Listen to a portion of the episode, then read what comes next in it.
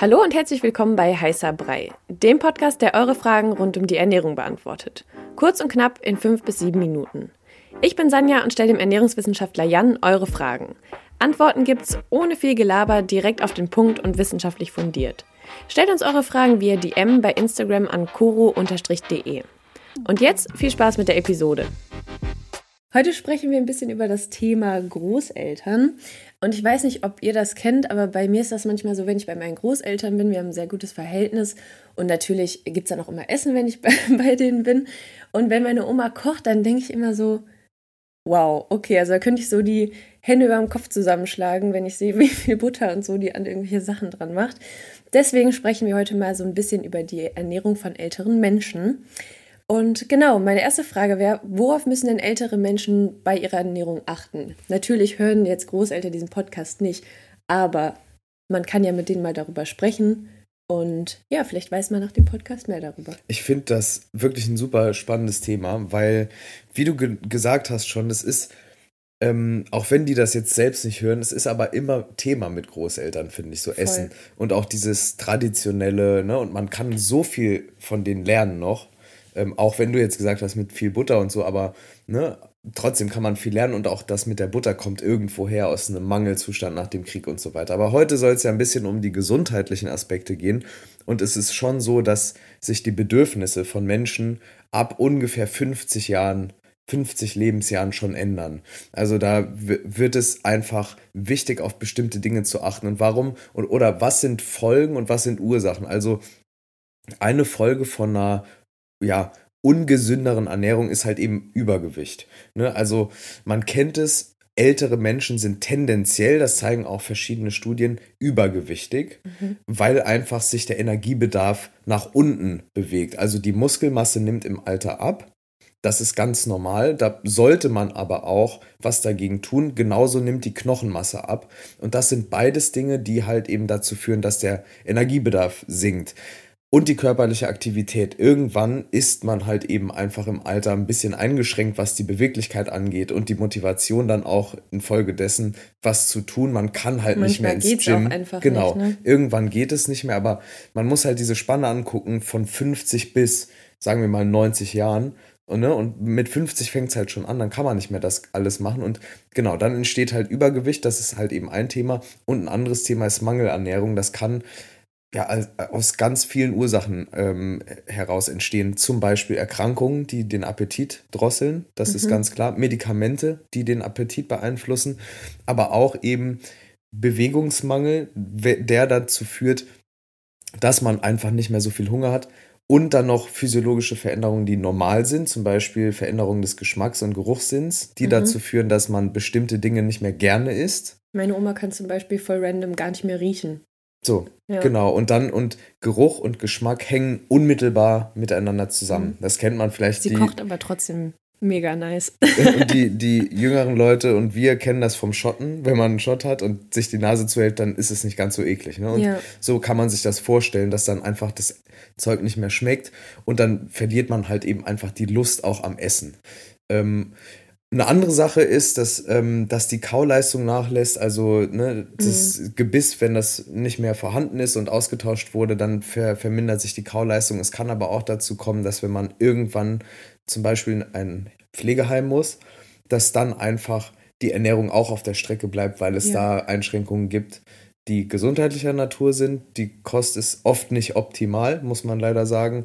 Ähm, und genau, schmeckt halt auch einfach dann eben nicht so gut und mhm. man verliert die Lust. Es gibt auch viele, vielleicht reden wir auch heute ein bisschen länger, weil ich finde, es ist ein wichtiges Thema. Es gibt auch viele Faktoren, die in diese mentale Richtung gehen. Also man weiß auch, dass alte Menschen nicht unbedingt öfter depressiv sind, aber man kennt das ja aus dem also Altersdepression. Genau, aus der Familie.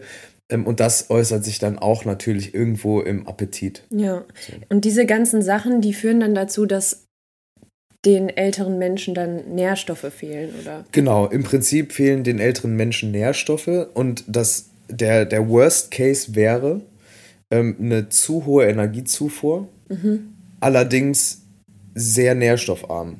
Okay. Also viel Weißbrot, viel Butter, viel Milchprodukte, viel Wurst, viel Kuchen etc., viel Zucker und gleichzeitig wenig Gemüse.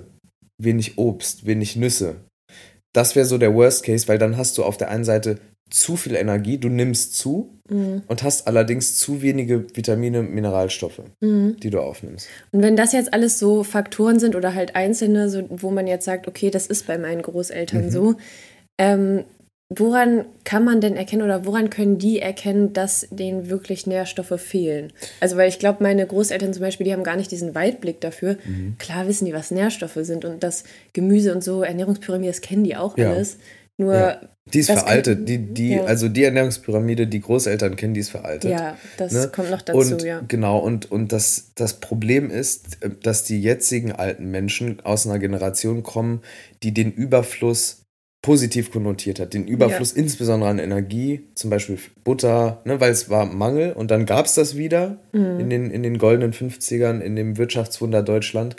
Und dann gab es das und dann hat man es zu viel gegessen. Mein Vater zum Beispiel war 1940 geboren, der hat immer übertrieben viel Butter aufs Brot geschmiert und wollte sich das auch von niemandem schlecht reden lassen, weil er gesagt hat so, nee, das ist das, also es gehört für ihn dazu. Ja. So, äh, zum guten Leben, weil das einfach sozialisiert wurde. Okay, das wäre der eine Punkt. Und die Frage war ja, wie erkennt man Nährstoffmangel? Das genau. erkennt man im Prinzip genauso, wie man es bei uns auch erkennt, durch ein Blut, eine Blutuntersuchung. Mhm.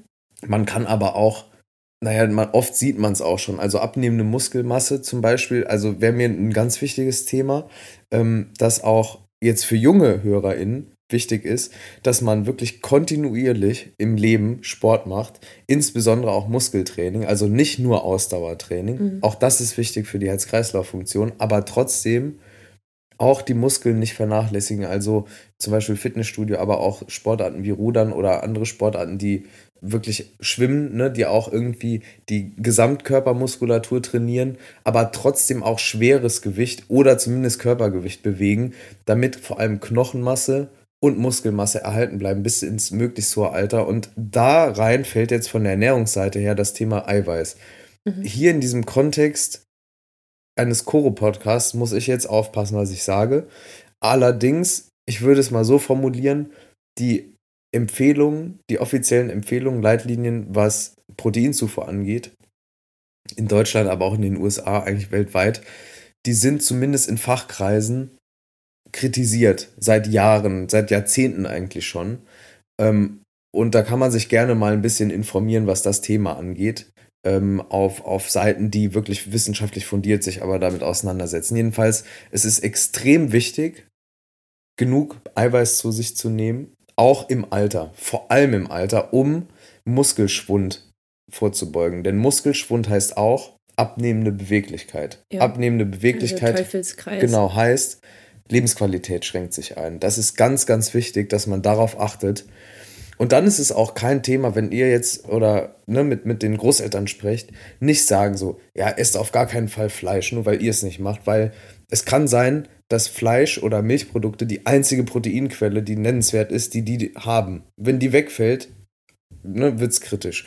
Okay, dann haben wir das Thema Kalzium und Vitamin D, beides ebenfalls sehr, sehr wichtig für die, für die ähm, ja, Knochengesundheit, aber auch für, für, ganz, also für ganz viel Vitamin D ist auch inzwischen, weiß man auch schon ewig, nicht mehr nur am Knochen beteiligt und Kalzium auch nicht, sondern auch zum Beispiel für die Muskulatur.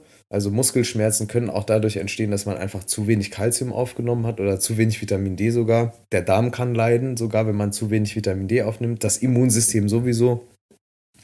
Und das Risiko für einen Vitamin D-Mangel ist bei älteren Menschen leider höher wegen der Sonnenexposition und weil die Synthese über die Haut geringer ist. Mhm. Also die ist per se schon geringer und die Sonnenexposition, also die Zeit an der Sonne mit nackter Haut, ist geringer bei alten Menschen, in der Regel. Mhm. Es gibt aber immer wieder den Opa, die Oma, die viel an der Sonne sind, die sind immer schön braun, aber trotzdem ist es so, dass man da die haben auch immer, muss. Sorry, die haben auch immer diese Sonnenbrillen auf, also diese Brillen, die sich zu Sonnenbrillen färben. Genau. Ne? Oder Random die, Fact jetzt. oder die so klappbar sind, ja, die man so aufklappen geil. kann. Genau, also das sind zwei Themen. Dann Zink, Vitamin C, Eisen, auch ganz wichtig und auch ganz, ganz üblich, dass alte Menschen Eisenmangel haben und daraus resultierend in Kombination mit einem Vitamin B12-Mangel eine Anämie, also eine Blutarmut. Ganz, mhm. ganz häufig. Mhm. Dann ist den Menschen ähm, sehr, sehr oft kalt die frieren oft ähm, und, und haben eine auch erhöhte Infektanfälligkeit. Einfach die Sauerstofftransportation ist dann im Blut gestört durch die Blutarmut und das kann dann auch dazu führen, dass man sich nicht gut bewegen kann und nicht gut regeneriert. Also Zink, Vitamin C, Eisen, Vitamin B12 und dann haben wir auch Folat, Folsäure, wo man auch sieht, das Risiko für koronare Herzerkrankungen und andere Sachen, ähm, Schlaganfälle und so einfach erhöht ist. Mhm. Und das ist aber ein Zusammenspiel auch mit allen, im Prinzip allen anderen. Das sind jetzt die typischen Nährstoffe, die ähm, im Mangel eher auftreten bei älteren Menschen, aber alle anderen Nährstoffe sind eigentlich auch zu, zu betrachten, mhm. berücksichtigen. Und wenn man das jetzt, also wenn jetzt meine, meine Oma kommt und sagt, ja, ich habe den und den und den Mangel, hat ja. mein Arzt oder meine Ärztin mir gesagt, mhm. die nehmen ja an sich sowieso schon super, super viele Tabletten. Ne? Mhm. Aber wäre es dann irgendwie auch trotzdem noch logisch für die zum Beispiel ein Supplement einzunehmen? Auf jeden Fall. Dann, wenn Mangel vorliegt, gilt auch im Alter, den Mangel auszugleichen, egal wie. Mhm. Wenn das über die Ernährung nicht mehr geht, es gibt ja auch be bestimmte ähm, Trinknahrung, mhm. äh, auch für, für Menschen, die im Krankenhaus sind, für Menschen mit schweren Verletzungen, auch Jüngere, die dann halt Trinknahrung nehmen. Da sind auch Supplements drin. Also mhm. es sind da auch alle B-Vitamine, alle, also alles Kalzium, Eisen und so weiter und so fort drin. Ähm, und ja, absolut, also den, den Mangel ausgleichen, da wo es geht. Ja. Mhm. Also jetzt für, für die jungen Leute, die das hören, vielleicht den Großeltern nochmal ähm, an die Hand geben, dass sie sich nochmal checken lassen, das Blutbild. Leider, wenn wir eh bei dem Thema sind, leider ist es aber auch so, dass, dass ähm, ÄrztInnen nicht immer gewillt sind, gerade bei alten Menschen auch diese Parameter noch zu checken. Ja. Das sieht man immer wieder. Das ist, ähm, ist auch jetzt kein Vorwurf und auch nicht einfach eine Verschwörungstheorie oder so. Es ist einfach ein Fakt, weil einfach diese Behandlungsdauer bei älteren Menschen eh schon länger ist. Und wenn dann noch diese Themen dazukommen, dann wird es halt noch länger. Und deshalb muss man explizit, vielleicht wäre es sogar gut, dass man mit den Großeltern mal zum Arzt geht mhm. mit Infos und den Arzt, die Ärztin direkt darauf anspricht, bestimmte Parameter zu checken, ja. wie zum Beispiel Ferritin und Eisen. Ja, das so. biete ich zum Beispiel meinen Großeltern auch an. Also ja. Kommt natürlich auch immer darauf an, ne? das ist ja immer schwierig mit Hilfe annehmen und so, das kann ich auch verstehen, aber ja. man kann es ja mal versuchen. Ja. Ähm, du hast ja gerade schon mal kurz so Trinknahrung angesprochen, aber mal generell zum Trinken. Also bei meinen Großeltern ist das so, die machen sich immer so eine Teekanne und dann trinken die den Tag über die zusammen. Ja, aber das ist halt trotzdem, glaube ich, zu wenig. Mhm. Ja, wie ist es denn mit dem Trinken und dem Alter? Mit dem Trinken und dem Alter ist es leider ein Problem auch da, weil einfach ähm, das Schlucken, auch der Schluckvorgang zum Beispiel, ist oft eingeschränkt oder fällt nicht so leicht, gerade wenn man zum Beispiel Erkrankungen der oberen Atemwege hat. Mhm. Ähm, COPD, aber auch andere Lungenerkrankungen, dann kann es halt dazu sein, dass auch Schlucken schmerzhaft ist oder einfach schwer fällt und man in kleinen Schlucken trinken muss. Und dann ist es so, dass es dauert, bis ein normal kleines Glas getrunken ist. So lange dauert, also eine Stunde oder zwei, mhm. weil, weil man einfach nur kleine Sips nehmen kann. Aber ähm, trotzdem ist es super wichtig, dass auch ältere Menschen genug trinken. Deshalb immer daran erinnern, damit auch die Harnwege sauber funktionieren, damit es nicht zu sowas kommt wie Nierensteine, aber auch schwerere Erkrankungen der Harnwege zum Beispiel und auch das Trinken auch sehr wichtig ist für einen geregelten Stuhlgang, wenn wir da eh schon dabei sind, weil es auch dazu kommen kann, dass der Verdauungstrakt, der funktioniert nicht unbedingt langsamer, nicht unbedingt, kann auch sein, je nach Erkrankung oder je nach Lifestyle, aber wenn man zu wenig trinkt, kann es sein, dass sich einfach das erschwert, dann kann es zu Rissen im leichtesten Sinne noch kommen, am Anus zum Beispiel, weil der Stuhl sehr hart wird und dann ne, Infektionen entstehen können. Aber es können auch innere Erkrankungen dadurch entstehen. Deshalb ist auch das sehr wichtig, mhm. die älteren Menschen daran zu erinnern, genug zu trinken und nicht nur Kaffee. Das sehe ich auch oft oder habe ich schon oft Bei gesehen. Kaffee und Kuchen geht's genau, ab. dass das quasi den Tag über die einzige Flüssigkeit Kaffee ist, effektiv, die getrunken wird. Mhm. So, da muss man auch aufpassen. Aber ist das denn so, dass jetzt äh, unsere Großeltern genauso viel Wasser brauchen wie wir? Naja, also im Prinzip, im Prinzip ja, auf jeden Fall. Ähm, ich, ich würde sagen, die brauchen genauso viel wie wir. Also es ist, es kommt auch ein bisschen darauf an, äh, was heißt wir? Also wenn ich jetzt überlege, ein sportlich sehr aktiver junger Mensch braucht, okay, braucht viel mehr Wasser als jetzt ein älterer Mensch, der nur sitzt. Ja, klar. Ne? Ja. Aber trotzdem, also grundlegend, physiologisch gesehen, diese Grundmenge, die ist okay, identisch. Okay, das nimmt nicht ab. Nee. Okay. Kommen wir mal zum Abschluss. Was sind denn so Tipps, die man mitnehmen kann, vielleicht den Großeltern auch mal ans Herz legen kann, um so eine Mangelernährung oder irgendwie auch altersbedingten Erkrankungen entgegenzuwirken? Also es ist natürlich super breit gefasst, aber vielleicht gibt es da so ein paar ja. Sachen. Der erste Tipp, der fängt an vor den Großeltern. Der fängt nämlich bei den Eltern an. Der erste Tipp ist, die Eltern dafür zu sensibilisieren, dass wenn sie Großeltern sind, oder in ein Alter kommen, ab 50, ab Mitte 50, dass sie dann fit sind. Das heißt, sensibilisieren zum Krafttraining, sensibilisieren zu ausreichend Protein und zu einer gesunden, abwechslungsreichen, äh, ausgewogenen, vollwertigen Ernährung. Das wäre der erste Schritt. Ja. Ne? Da anfangen.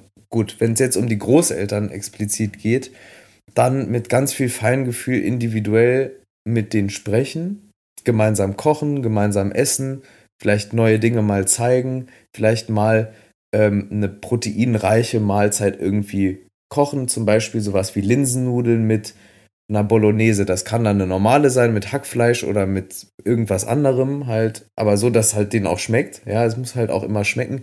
Genug salzen beim Essen mit alten Menschen, weil einfach die Rezeptoren anders funktionieren oder schwächer funktionieren. Und dann halt sensibilisieren zu Gemüse essen, Obst essen, eiweißreich essen, habe ich schon gesagt, gesunde Fette, also nicht nur Butter, sondern auch mal Lachs zum Beispiel. Also ich würde jetzt bei Großeltern nicht anfangen zu sagen, macht jetzt mal vegan und dann esst ihr jeden Tag vier Omega-3-Pillen, sondern esst zweimal die Woche Lachs. Mhm. Ne? Esst mal Sardinen und, und da ranführen. Ne? Und, und in der Regel kennen die das alles ja und, und essen das auch gerne. Man muss es vielleicht nur noch mal machen. Ja, oder vielleicht halt auch wirklich, wie du gesagt hast, mal hingehen und sagen, ey, Oma, Opa, sollen wir mal zusammen kochen? Oder ja. je nachdem, wer das jetzt hört, auch vielleicht mit den Eltern einfach ja. mal kochen. Ja. Und, und dann auch gezielt nach Alternativen suchen. Wenn es, also die allermeisten alten Menschen essen gerne Wurst, zum Beispiel auf dem Brot. Ja? Stimmt, ja. Ähm, und dann halt bei der Wurst gucken, vielleicht eine fettärmere, dafür proteinreichere Variante zu nehmen. Zum Beispiel sowas wie, ich fällt mir jetzt schwer, das alles zu propagieren, weil ich es selbst nicht esse, aber sowas wie Putenbrust mhm. ähm, ist jetzt besser als eine sehr fette Salami. Ja. Ne? Und einfach darauf achten. Oder mal eine, eine Forelle, geräucherte Forelle, geräucherter Lachs auf dem Brot. Mhm. Das ist absolut viel, viel besser als irgendwie einfach nur Salami zu mhm. essen. Ja, ich meine, man kann ja mal so in den Kühlschrank ein bisschen reingucken, muss ja nicht so auffällig sein und dann einfach mal vorschlagen, ey, sollen wir vielleicht mal das und das machen? Ja, gemeinsam einkaufen oder für die Großeltern einkaufen, das mit den Großeltern was, kochen, ja. ähm, für die Großeltern kochen und dann halt eben einfach über Essen reden und aber auch niemals äh, mit erhobenem Zeigefinger, nee, gerade bei älteren nicht. Menschen, äh, sondern immer auch mit einer Neugier, um auch zu erfahren, was, was die so machen, was die wissen, weil jeder von uns kann, kann noch was lernen. Also das ist so eine, so eine, ist keine Einbahnstraße, so dass wir dann da stehen und denen das predigen, sondern nee, wir können auch Fall. viel lernen einfach. Das war eure Frage zum Thema Ernährung kurz und knapp besprochen. Danke fürs Zuhören. Wenn euch die Episode gefallen hat und ihr mehr davon wollt, abonniert unseren Podcast, um keine Folge mehr zu verpassen. Stellt uns weiterhin eure Fragen und lasst uns gerne eine Rezension bei Apple Podcast da. Wir hören uns beim nächsten Mal hier bei Heißer Brei. Ciao.